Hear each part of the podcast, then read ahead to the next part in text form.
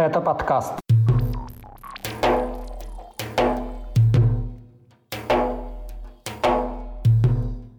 Суд в Чечне отказался освободить Зариму Мусаеву, несмотря на состояние здоровья. Рамзан Кадыров провел свою прямую линию и вновь оправдал избиение арестованного за сожжение Корана. Жители Дагестана борются за сохранение объекта всемирного наследия ЮНЕСКо. Об этом и не только в 162-м выпуске подкаста «Кавказ. Реалии». Его проведу я, Иван Мартыненко. Привет! Прямо сейчас поставьте лайк, это расширит нашу аудиторию. А теперь к новостям.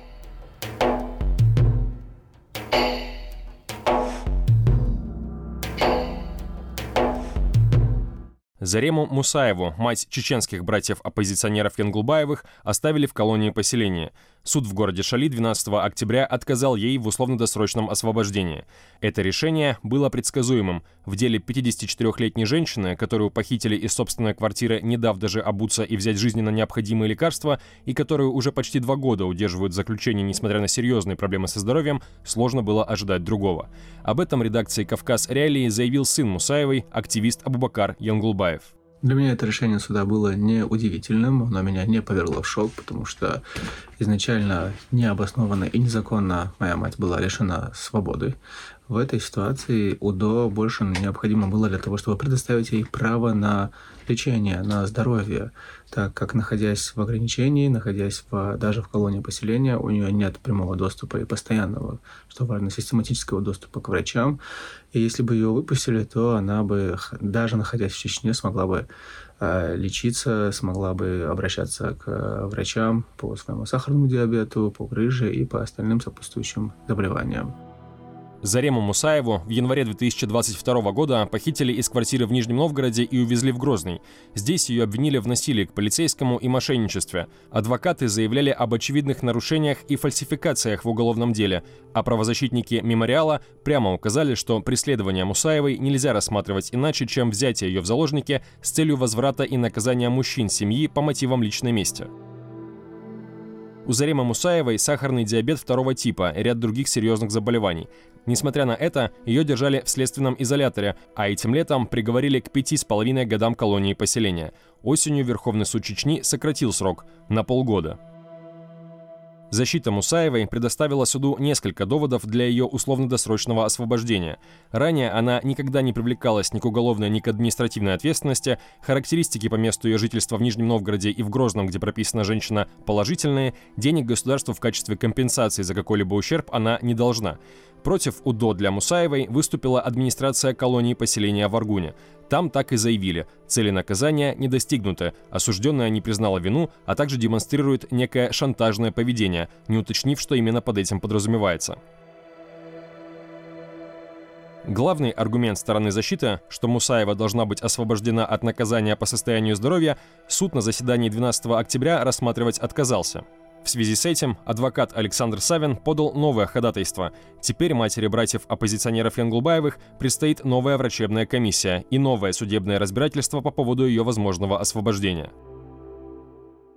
Сама Зарема Мусаева на отказ суда в условно-досрочном освобождении отреагировала в привычной для себя манере. Все к лучшему. Все хорошо, будет еще лучше. Надежда умирает последней, как говорится. На диване с подушками, с чучелом волка, ружьями и саблями по сторонам, надписью на арабском языке за спиной и с айфонами на столе. В таком антураже глава Чечни Рамзан Кадыров 13 декабря провел свою прямую линию. Она продлилась два с половиной часа, но наибольший резонанс вызвал двухминутный отрывок, на котором Кадыров вновь прокомментировал нападение его несовершеннолетнего сына Адама в СИЗО Грозного на арестованного за сожжение Корана Никиту Журавеля. Наказывать? За что наказывать? Было бы хорошо, если бы он убил его там на месте, заявил руководитель субъекта России под камеры. По сути, ничего нового по вопросу о нападении на Журавеля глава Чечни не сказал, но привел некоторые подробности общения с сыном. Как выразился сам Кадыров, он мучил Адама, рассказывая, что в его отношении возбудили уголовное дело и что за избиение ему грозит 6-8 лет лишения свободы, а подросток в ответ якобы говорил, что сочтет за честь сидеть в тюрьме. Ну, если суд не принял такое решение, мы не должны сами бегать, чтобы его наказывали, резюмировал Кадыров Кремле на момент записи этого выпуска не комментировали новые заявления главы Чечни, которые в очередной раз продемонстрировали, что в республике фактически действуют собственные законы. Ранее опрошенные редакции «Кавказ Реалии» политологи указывали, что Кадыров использует демонстративное избиение Журавеля и последовавшие за этим многочисленные награждения Адама, чтобы окончательно размыть политический контроль со стороны федеральных властей и затем самостоятельно выбрать себе преемника из числа родственников. Никита Журавель – уроженец аннексированного Крыма, который жил и учился в Волгограде. Как утверждает российское следствие, он жил Коран по указанию спецслужб Украины, но доказательства в подтверждении этой версии предоставлены не были. Молодой человек после ареста неоднократно извинялся перед мусульманами за свой поступок. Еще весной, по поручению из Москвы, расследование дела вместе с самим Журавелем передали в Чечню, сославшись на обращение из республики, хотя по действующим законам это не могло являться основанием для такого решения. Потерпевшими по делу о сожжении Корана в Волгограде объявлены 13 имамов из Чечни. С конца ноября в Грозном заслушивают их показания. На этой неделе допросили еще пятерых. Они вслед за коллегами тоже заявили об огромном моральном вреде всем мусульманам из-за поступка Журавеля и о глубоких личных переживаниях. Избиение молодого человека в СИЗО никто из имамов в суде пока не упоминал, как и его раскаяние и заявление о желании изучить Коран. Скачивайте приложение «Кавказ Реалии», чтобы оставаться на связи в условиях военной цензуры в России. Ссылки на приложение вы найдете в описании к этому выпуску подкаста. Европе стало известно о двух новых судебных разбирательствах в отношении уроженцев Чечни – в Германии суд отменил запрет на депортацию 21-летнего Нуради. В прошлом году он на гей-параде избил транс-мужчину, который затем скончался в больнице. Фамилия Нуради не называется, но известно, что в Германию он переехал вместе с родителями еще в подростковом возрасте. Адвокат утверждает, что молодой человек сам является гомосексуалом и что его семья из-за этого получала угрозы от земляков. Версию конфликта на гей-параде немецкие СМИ описывают так – Нуради пришел на мероприятие из интереса, начал приставать к девушкам, те дали отпор, после чего молодой человек стал оскорблять их и угрожать убийством. За пострадавших вступился транс-мужчина. Нуради, который занимался боксом, ударил его в голову и грудь. Тот упал на тротуар, его доставили в больницу, где через пять дней он умер. Весной Нуради приговорили к пяти годам лишения свободы и обязали пройти реабилитацию из-за проблем с алкоголем и наркотиками. Теперь ему также грозит депортация в Россию, но окончательное решение по этому вопросу пока не принято. Другой процесс над уроженцем Чечни начался в Лондоне. Там судят Магомеда Хусейна Давтаева по делу о подготовке нападения на офис иранской телекомпании.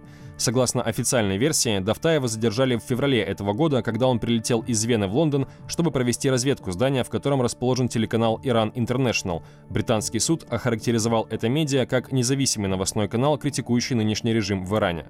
Давтаеву 31 год, детали его биографии неизвестны. Сам он обвинение в участии в подготовке теракта на территории Великобритании отвергает. В заключение две экологические новости из Дагестана. Здесь жители села Новая Урада вблизи Махачкалы записали обращение к президенту России Владимиру Путину с требованием прекратить строительство мусорного полигона. Акции протеста по этому поводу начались еще весной и продолжаются до сих пор. Жители села жалуются, что полигон строят вблизи жилых домов и недалеко от бархана Сарыкум. Это крупнейший бархан в Евразии. И здесь, кстати, снимали сцены советского фильма «Белое солнце пустыни». Что более важно, Сарыкум находится в составе Дагестанского заповедника и является является объектом всемирного наследия ЮНЕСКО.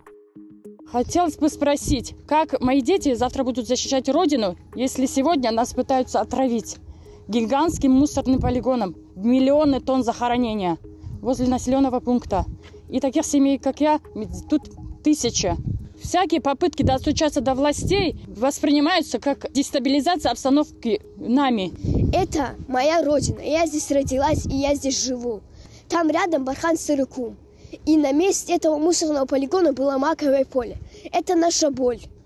Это, можно сказать, было сердцем этой уроды. Уважаемый Владимир Владимирович Путин, мы против этого мусорного полигона. Тем временем Росприроднадзор официально признал загрязнение окружающей среды в другой части Дагестана, в районе реки Андийская Койсу и Ирганайского водохранилища. Общая сумма ущерба, по оценкам федерального ведомства, составила почти 600 миллионов рублей. Это более 6,5 миллионов долларов по курсу на 14 декабря. По данным Росприроднадзора, в реке и водохранилище скапливаются твердые бытовые отходы из ближайших населенных пунктов. Их смывает во время паводков. Площадь загрязнения составила 26 тысяч квадратных метров. Это примерно 4 футбольных поля. О загрязнении в этом районе Дагестана известно давно, как минимум с 2021 года. Когда ситуация изменится, неясно. Росприроднадзор заявил о возбуждении уголовного дела в отношении загрязнителя.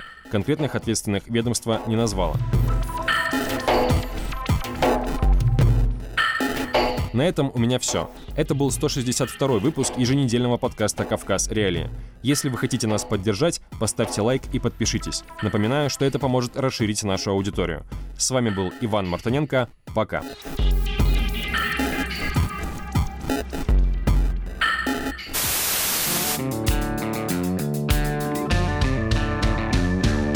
Студия подкастов «Радио Свобода».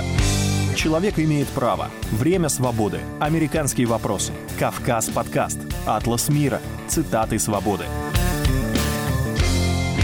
Скучно не будет. Слушай на всех подкаст-платформах. Просто надень наушники. Подкасты «Радио Свобода».